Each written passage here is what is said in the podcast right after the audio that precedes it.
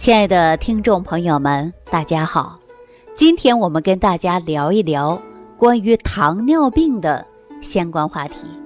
我相信大家对于这个话题来讲啊都不陌生，对糖尿病这词来讲那更不陌生了。说糖尿病的患者来讲，那是极为常见了。生活当中很多人出现有糖尿病、血压高、血脂高、冠心病的问题。我们常说呀，糖尿病不可怕，可怕的就是并发症，因为血糖高很容易解决，但是并发症一出现，还会要人命啊。糖尿病呢，它有遗传因素，它也有后天因素。那我们说，无论是遗传因素还是后天因素，都给我们身体带来了严重的隐患。那说到这儿呢？我希望听众朋友，如果说你血糖也正好是高，而且严重并发症，或者说因糖尿病，你现在身体虚弱、身体无力，导致你没有精神，你都可以听到我这档节目，在屏幕下方留言，或者直接加我的微信公众号，我会第一时间给大家回复消息。也会教大家通过各种科学食疗的方式方法，来预防你的并发症，减少你并发症的出现，减少你身体因疾病产生的痛苦。上期节目当中啊，我就给大家说到小郑的司机跟我说他妈妈的糖尿病的事儿，大家还记得吧？实际他妈妈年龄一点都不大呀，今年。刚刚五十五岁，家住黑龙江伊春县。他家呀条件并不是很好，从小到大都是缩衣紧食。我们来想一想，五十五岁的年龄，小的时候，那个年代呀，多数家里条件都不好，跟现在的生活就无法相比。您看，他说呀。从小到大，也没有说像现在条件这么好，每一天说大鱼大肉的，想吃什么就吃什么，根本达不到这个水平。人都说呀，这糖尿病是富贵病。他妈妈说，我小时候家里穷，现在我们家里条件也一般啊，当然是比过去的年代好了。我也没有天天大鱼大肉的吃啊。我没有说每一天吃饭啊不合理呀，我怎么就是糖尿病呢？后来呀，到了医院，医生告诉他了，说你虽然没有大鱼大肉的去吃，你看家里有没有遗传史啊？结果他想到了，他的妈妈就是糖尿病，而且糖尿病最终啊去世的。这个时候，他恍然大悟：“哇，这糖尿病还遗传？”他才知道糖尿病会有遗传因素。没办法了，血糖一高，俗话说得了这个糖尿病啊，你就得天天吃药了啊！你不能离开的就是降糖药，像二甲双胍一类的，那是没少吃。但是降了血糖。为什么还会有并发症呢？出现视力有一些模糊，非常消瘦。大家都知道啊，得了糖尿病的人会有三多一少，啊，总是感觉到口干，特别想喝水，啊，排尿的次数也多，三多一少嘛，对吧？尿多还会饿，饿的也快。那说到这种现象啊，我想听众朋友可能也会知道。糖尿病会有遗传因素，但是糖尿病遗传所有的人都会遗传吗？并不是这样的。我们先说一说啊，中医来讲，糖尿病啊，它是属于消渴症；西医来讲呢，它叫做糖尿病。那什么叫消渴症啊？我跟大家说，是属于阴虚火旺。中医讲到的阴虚火旺之人。就容易产生糖尿病。您说口干为什么会口干呢？是不是火大呀？阴虚就是火旺嘛，火一大它会往上，你眼睛也会干，血压也会高，口也会干，这时候你就会不停的想喝水，对吧？你喝水自然它就尿也会非常多嘛，是阴虚火旺会引发糖尿病，那我们叫做消渴症，就是因为想喝水嘛。中医讲到这个糖尿病啊，实际就是脾的事儿啊，脾的运化，所以说它叫消渴症。那么我们再说西医和营养学角度来讲呢，它就是属于代谢综合症啊。什么叫代谢综合症啊？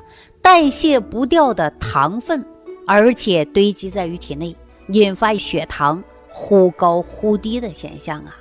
那有的人呢说这个糖尿病怕出现，连糖都不敢吃。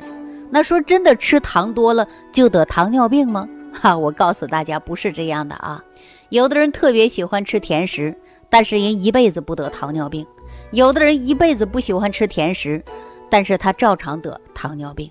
所以说跟吃糖啊关系并不是很大，大家记住了吗？一说到这儿啊，我也想起来这样的一件事儿啊，我想问问大家，你知道每一年的十一月十四号这一天是什么日子吗？啊，十一月十四号，这是什么日子啊？我相信很多人呐，可能没关注，啊，我告诉大家，十一月十四日是世界防治糖尿病日，它呢是由世界卫生组织和国际糖尿联盟在一九九一年联合发起的，啊，那么建立来呢，它是不断的壮大，引起了全世界三十五亿人的关注。包括政府的工作人员、医护人员、媒体等等，当然了，也关乎于我们糖尿病患者自己。所以说这一天呢是糖尿病日哈。通过我的讲解，大家都知道了，这个是糖尿病日，是十一月十四号。那么糖尿病啊，它是比较常见的，而且也是一个多发病，成为现在隐形的第二大杀手。它可以说危害于人体仅次于癌症，所以说世界卫生组织对糖尿病啊已经列为三大疑难病之一，并且每一年十一月十四日定为世界防治糖尿病日。我相信大家都知道，糖尿病啊会损害你的肾，立即要行动，我们要防止糖尿病啊。说到这一天呢，就在去年的时候。正好呢，我是在另外一家门诊啊给大家讲课，因为日子特殊嘛，所以说门诊呢也是为了宣传，给大家免费测血糖。其中就来了一位农村的老阿姨，我想问大家啊，有没有感觉到说自己患有了慢性病，最怕的就是进医院呢？一进医院的大门呐，那就开始紧张，就害怕查出点啥毛病。没等进医院的大门，心里紧张；进了医院的大门啊，那吓得腿都软。有没有这样的朋友啊？哈，这个阿姨就是这样的啊。您看，我们的护士啊，就给她做血糖检测，给她检测的结果出来了，可吓人。您知道血糖是多少吗？十二点六。哎呦，我们当时护士就告诉她了。说你的血糖啊，十二点六。他当时那种无助，那种眼神，我看他的手都是抖的。我看到这种情况下，我立马走到跟前，我就说：“阿姨，今年多大年龄了？”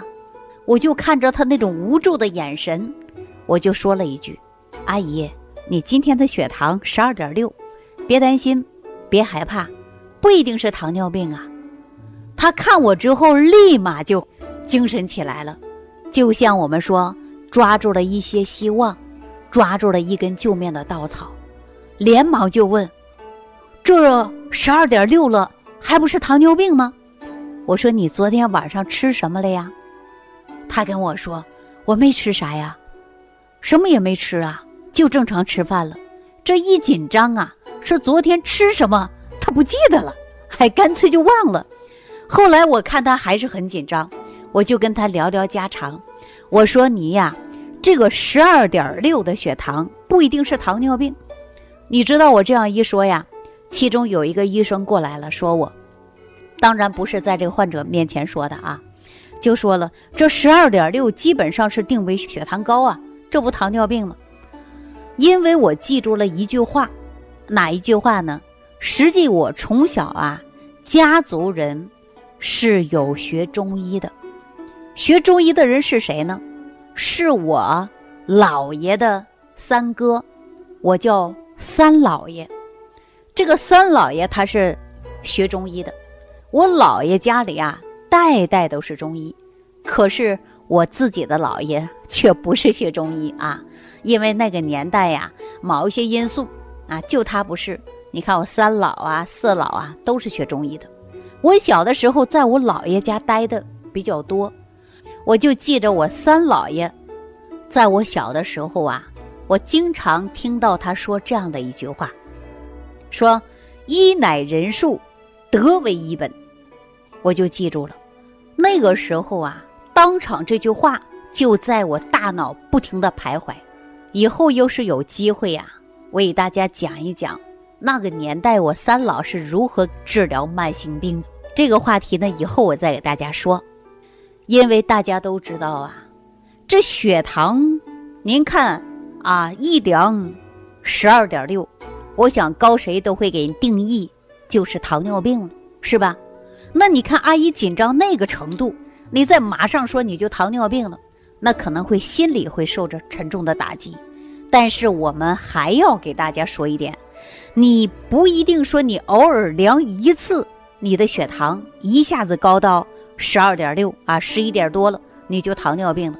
你不能一下子给人下定义啊，所以说我就连忙说了一句话，我说：“阿姨呀，你离这个门诊有多远呢？你是怎么来的呀？”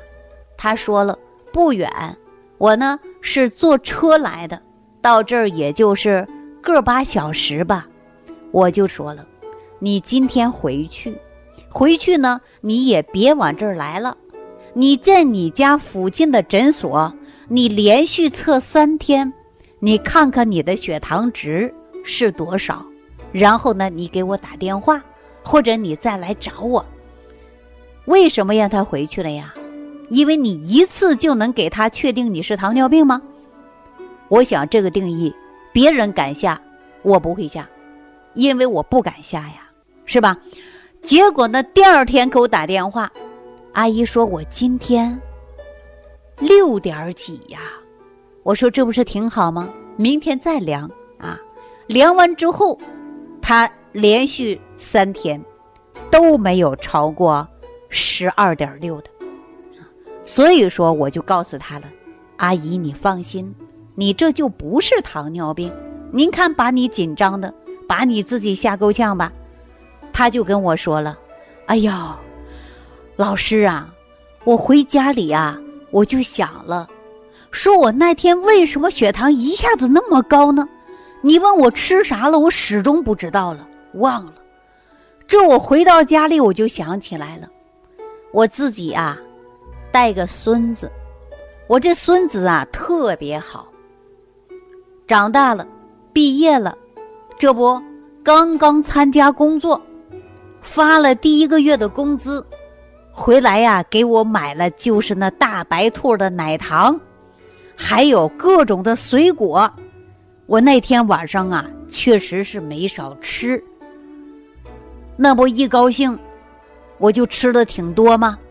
我知道说第二天要去你们那里免费给我们测血糖，一紧张，你说我都忘我吃了什么了。这我一听啊，我就笑了。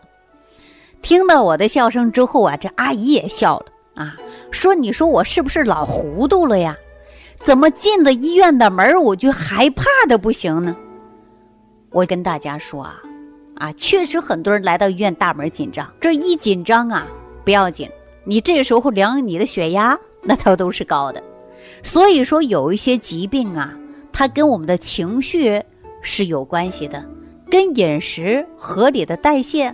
它也是有关系的，另外，你说你就单一次查出你的血糖某一次的高，你敢定义你就是糖尿病吗？哎，并不是这样的啊。所以说我今天告诉大家什么呢？就是这个糖尿病啊，你要连续三日测你的血糖，无论是空腹还是这个啊餐后，你来测。如果说你空腹超过五点零以上，那么你考虑一下。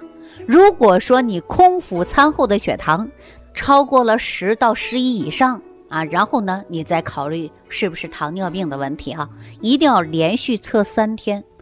那么我们说这个糖尿病啊，确实是很可怕。那说可怕来讲，按照我们营养学来说一说，这个糖尿病是怎么得的呀？糖尿病的病因呐，实际至少有三个代谢紊乱。第一个代谢紊乱就是蛋白质代谢的紊乱，第二个呢就是脂肪的代谢紊乱，还有的呢就是糖的代谢紊乱。其实糖尿病啊可以说是人体最严重的一种代谢病了。我们首先想一想蛋白质的紊乱啊，但是蛋白质紊乱呢，初期大家基本上呢是感觉不到的，它不像说脂肪，你脂肪代谢不掉。你人就会肥胖，对吧？你糖代谢不掉，你就会出现呢，啊，口干口渴、想喝水的症状。而且我们也可以直接说啊，糖尿病的出现也会有血脂高，而且血糖高、血压高的问题。所以说，三大代谢紊乱就会造成胰岛功能差，不能分泌足够的胰岛素。所以说，我们叫做糖尿病的产生。啊，那大家说了，蛋白质除了我们吃的食物摄取，肝也是蛋白质和脂肪啊，还有糖的三大代谢中心呐。哎，如果说你肝脏功能不好，出现了代谢紊乱，也会引发的就是三高症，甚至达到四高。那我们分析了，第一个呢，糖尿病是有遗传因素。啊，它有遗传因素。第二个呢，就是生活当中造成了你代谢紊乱。那怎样能够鉴定糖尿病？如何知道自己就患有了糖尿病呢？记住了啊，不是你偶尔单一测一次血糖，说你血糖高了，那你就定义是糖尿病了。这种是错误的定义方式，大家知道了吧？那既然知道了糖尿病的根本。它是代谢功能紊乱，我们是不是就从三大代谢来解决糖尿病啦？对不对？经过我这样的分析，你觉得解决糖尿病还是多大的难事儿吗？哈，我相信大家都知道了。我相信此时可能有很多人呐，就已经在我的屏幕下方留言了，加我的微信公众号了，对吧？那节目一开始我给大家说了。像黑龙江哈尔滨，呃，郑总的司机啊，他妈妈是属于遗传性的糖尿病。那遗传性的糖尿病怎么解决呢？我刚开始说了，血糖高不可怕，可怕的就是并发症。那这个并发症是怎么得的呢？我来跟大家说啊，并发症就是你摄取的营养不足。您别忘记了，郑总的司机，他妈妈。遗传性的糖尿病，常年限制饮食，不敢吃这，不敢吃那，家里连个水果都不敢买，那就别说美味佳肴了。所以说他是摄取营养不足。我相信大家得了糖尿病的人都如此，什么都不敢吃。那我们人体呢，矿物质啊、微量元素啊、蛋白质啊、氨基酸呢，是不是都从食物来的？你摄取营养不足，你会产生并发症。我简单跟大家说，血管硬化，出现冠心病，出现了视力模糊，损害于肾脏。那咱就拿一个冠心病来讲，啊，那我跟大家说，是不是你缺少维生素 C，还有维生素 E，这两个维生素是不是软化血管的？那如果说你食物当中根本就摄取不到它，你是不是血管硬化老化？你是不是就变成糖尿病引发的冠心病啊？啊，视力模糊啊，然后呢，血液当中的毒素垃圾越来越多呀，哎，就是这个道理。所以说，我们要了解一些疾病的病根，你自然而然的你自己都知道我应该如何调整了。哈，我希望这期节目啊，大家一定要仔细的、认真来听，因为你认真了，你听懂了，你自己都会调整你的糖尿病了，对吧？那么很多人呐，一着急、一害怕，就会很紧张，一紧张呢，不仅是血压高，还会着急忘事儿，对吧？一着急一忘事儿，昨天吃的什么饭都不记得了。还有一种可能，就是一着急。人就容易上火，有的人一上火呀，他是牙痛；但是有的人一上火呀，他就会出现排小便的时候出现刺痛感。我们常说最近上火了，一上火之后排小便会火辣辣的疼痛，这种现象有没有啊？好，那今天的节目呢，到此就要结束了。我们下期节目当中继续给大家讲万病之源。说脾胃，感恩李老师的精彩讲解。如果想要联系李老师，您直接点击节目播放页下方标有“点击交流”字样的小黄条，就可以直接微信咨询您的问题。祝您健康，欢迎您继续收听。